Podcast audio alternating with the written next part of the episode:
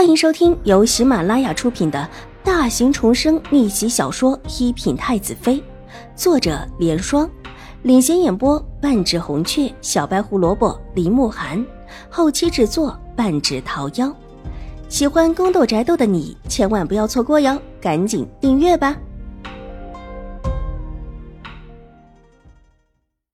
第八百五十五集，邵颜如就是大哭起来。而后，他就看到了这个美得不像话的孩子，转过头来，冷冷的看着他，只看得他再也不敢哭下去，惊慌的擦干眼泪，扑到了奶嬷嬷的怀里。之后再见过的几次，他也没能够靠近得了楚留臣的身。这位小皇子在他心中就是一个美好的、不切实际的梦。之后，他又在楚留月和楚留周私下里的话语中，得知这位三皇子楚留臣，而且还是最早被封了王的。楚留臣是他生下不久就被封的。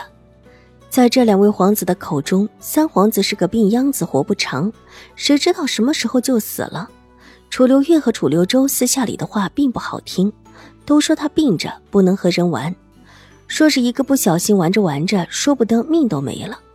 太后娘娘和皇上都不许跟他玩，即便是说两句话，也怕把他给吹走了。那就是一个废物，是一个瓷器的废物。邵颜如为了楚留月和楚留周玩的更好一些，当然也没说楚留臣的坏话，对这个不愿意跟自己玩的成王也充满了恶意。但即便如此，远远的看着他的时候，还是觉得美的像一幅画。怎么可以有这么美的小孩？而今当初美得如梦似幻、不变男女的成王已经长大了，虽然还是那么的病弱苍白，整个人看起来几乎是纤瘦的，但这样的他依旧俊美的如同神奇。宽大的衣裳袖子随着他的走动，翩然如雨。去打听打听，成王为什么会来？收回自己的目光。眼眸之处闪过一丝悠然，邵颜如吩咐道：“舒淇应声退了下去。不一会儿，便打听了个清楚。整个院子就青儿一个傻呵呵的粗使丫鬟。往日里有什么事情最容易打探出来，舒淇私下里没少给青儿送东西，以至于青儿知道什么就对她说什么。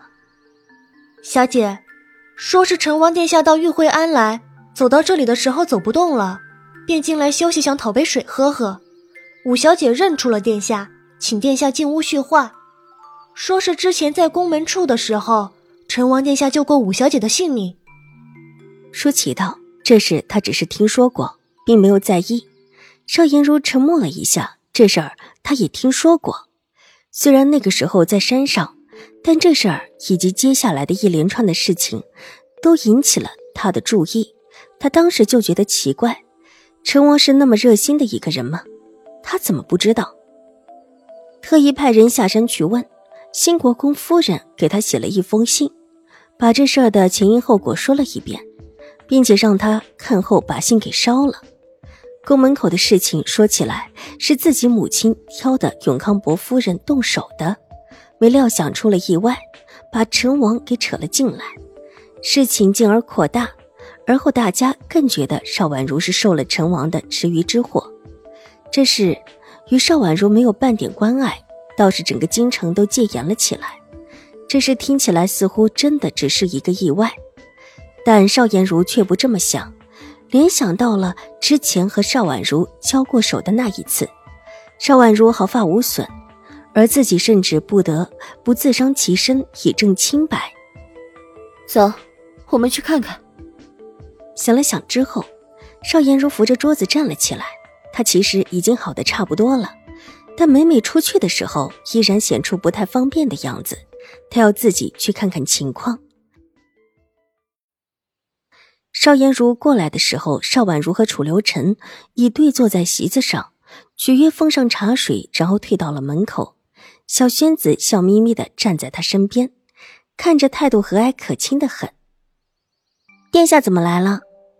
邵婉如上下打量了楚留臣几眼，不解的道：“本王想来便来了。”楚留臣俊美的眸子挑起，漫不经心的道：“殿下不是说……